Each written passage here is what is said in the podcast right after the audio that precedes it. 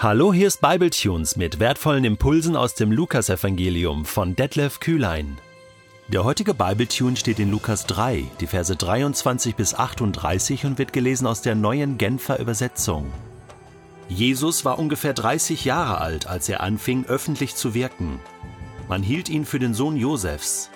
Josef war der Sohn Elis, Eli der Sohn Mattats, Mattat der Sohn Levis, Levi, der Sohn Melchis, Melchi, der Sohn Janais, Janai, der Sohn Josefs, Josef, der Sohn Matitjas, Matitja, der Sohn des Amos, Amos, der Sohn des Nahums, Nahum, der Sohn Heslis, Hesli, der Sohn Nagais, Nagai, der Sohn Mahats, Mahats, der Sohn Matitjas, Matitja der Sohn Shimis, Shimi der Sohn Josechs, Josech der Sohn Jodas, Joda der Sohn Johannans, Johannan der Sohn Resas, Resa der Sohn Zerubabels, Zerubabel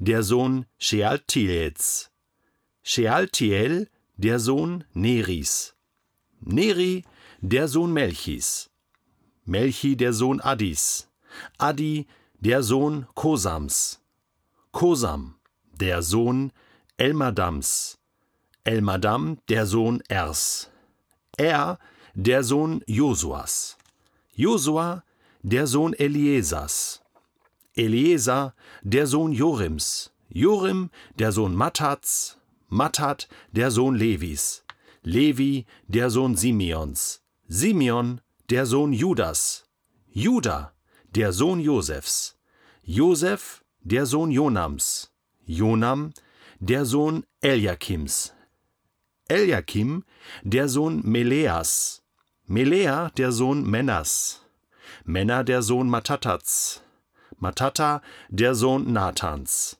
Nathan, der Sohn Davids, David, der Sohn Isais, Isai, der Sohn Obeds, Obed, der Sohn des Boas, Boas, der Sohn Salmons, Salmon, der Sohn Nachschons, Nachschon, der Sohn Abinadabs, Aminadab, der Sohn Admins, Admin, der Sohn Arnis, Arni, der Sohn Hesrons, Hesron, der Sohn Peres, Peres, der Sohn Judas, Juda, der Sohn Jakobs, Jakob, der Sohn Isaaks, Isaak, der Sohn Abrahams, Abraham, der Sohn Terachs, Terach, der Sohn Nahors, Nahor, der Sohn Seruks, Seruk, der Sohn Regus, Regu, der Sohn Pelex, Peleg, der Sohn Ebas, Eba, der Sohn Schellachs,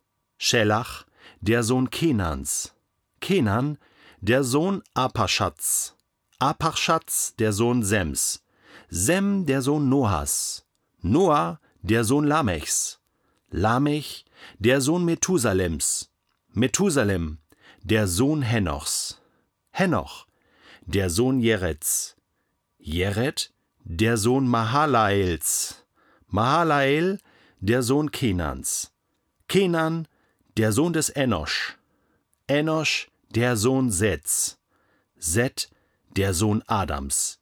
Adam war von Gott erschaffen. Also ich muss ganz ehrlich sagen, so einen Stammbaum vorzulesen, das ist nicht ganz einfach. Vor allen Dingen diese hebräischen Namen, ne? dass man die dann richtig ausspricht auch und richtig betont, ähm, ist wirklich nicht ganz so einfach. Das macht mir aber trotzdem Spaß, weil ich meine, das ist die Geschichte von Jesus. Das sind Generationen über Generationen, die man da so in zwei, drei Minuten durchliest und schlussendlich landet man bei Adam, der von Gott erschaffen wurde. Ist das nicht verrückt? Ähm, ich finde das verrückt. Schon Matthäus hat ja in seinem ersten Kapitel äh, auch so einen Stammbaum von Jesus. Ähm, den kannst du mal vergleichen. Da fällt dir auf, dass der viel kürzer ist ähm, hat nur 42 Namen Und er fängt mit Abraham an und hört dann mit Jesus auf. Also äh, schon in sich kürzer. Ähm, Lukas bringt 77 Namen und da könnte auch eine Symbolik drin stecken. Also man weiß es nicht genau. Also bei Matthäus sicherlich, der betont ja, äh, 2 mal 7 sind 14 und nochmal 2 mal 7, 14 und nochmal 14 sind 42. Also diese siebener Zahl ist da auch drin in diesen 42 Namen.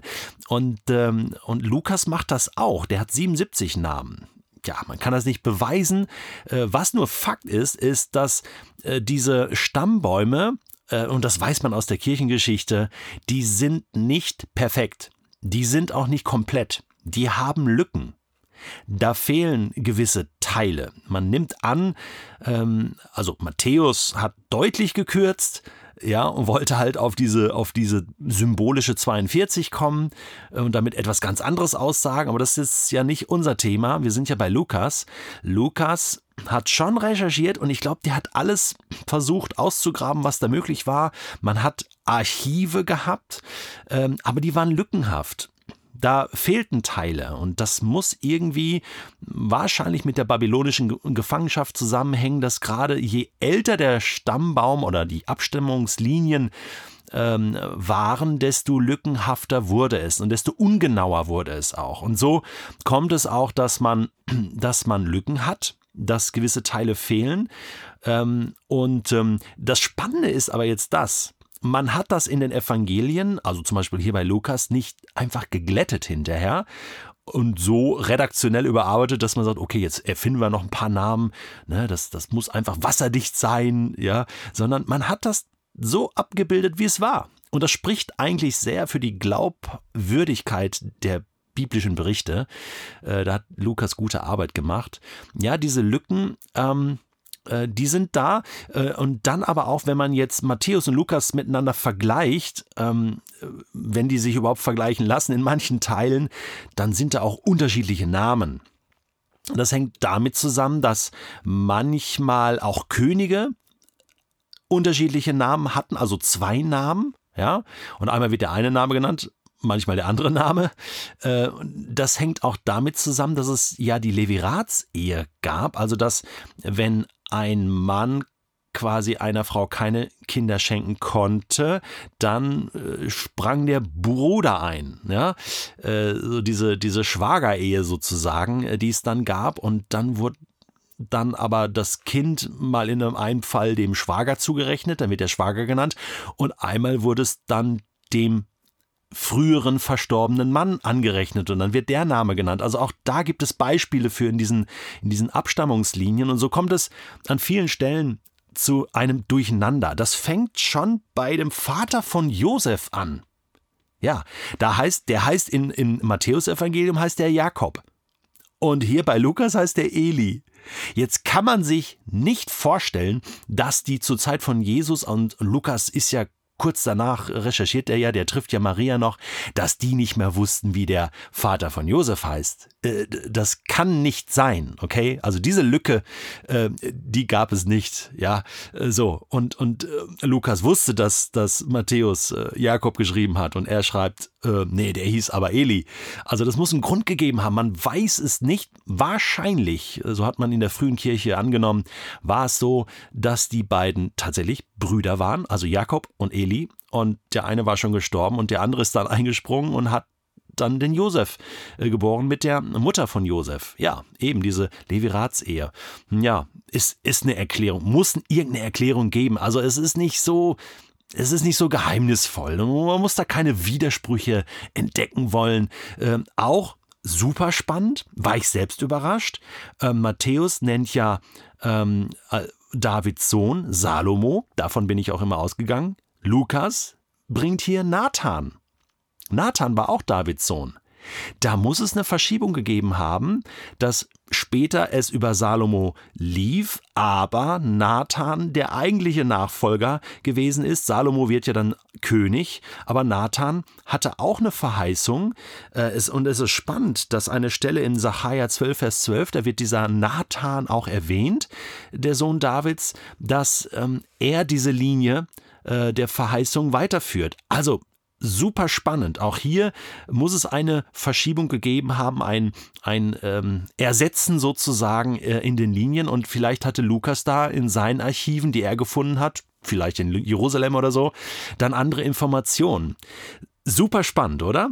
Und, und ich finde, da, das trieft vor Geschichte und ähm, man macht hier nur äh, eins deutlich mit diesen Abstammungslinien. Also Jesus ist nicht vom Himmel gefallen.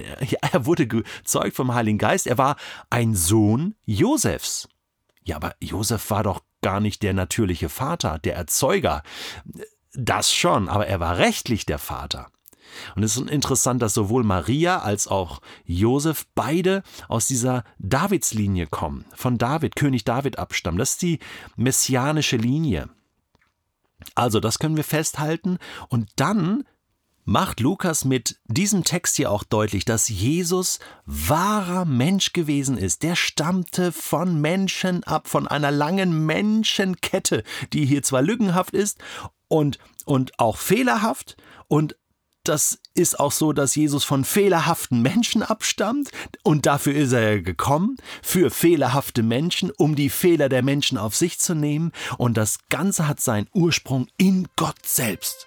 Ist das nicht fantastisch? Der zeugte nämlich Adam und der zeugte Seth. Übrigens, Adam war keine Märchenfigur. Ich höre zwischendurch mal äh, Predigten von anderen Leuten, anderen Theologen, die sagen, ja, ob es den Adam wirklich gegeben hat. Also das ist ja nur symbolisch so der erste Mensch, äh, wie der hieß und ob der tatsächlich da war. Also wie Gott das gemacht hat. Ob das wirklich so war in den ersten zwei Kapiteln, wie wir das lesen in der Bibel, ich weiß nicht. Also ich weiß schon, ich glaube schon. Also Lukas äh, erklärt dem Theophilus, Adam zeugte Seth. Das ist amtlich. Geschlechtsregister. Und das glaube ich auch. Was sagst du dazu?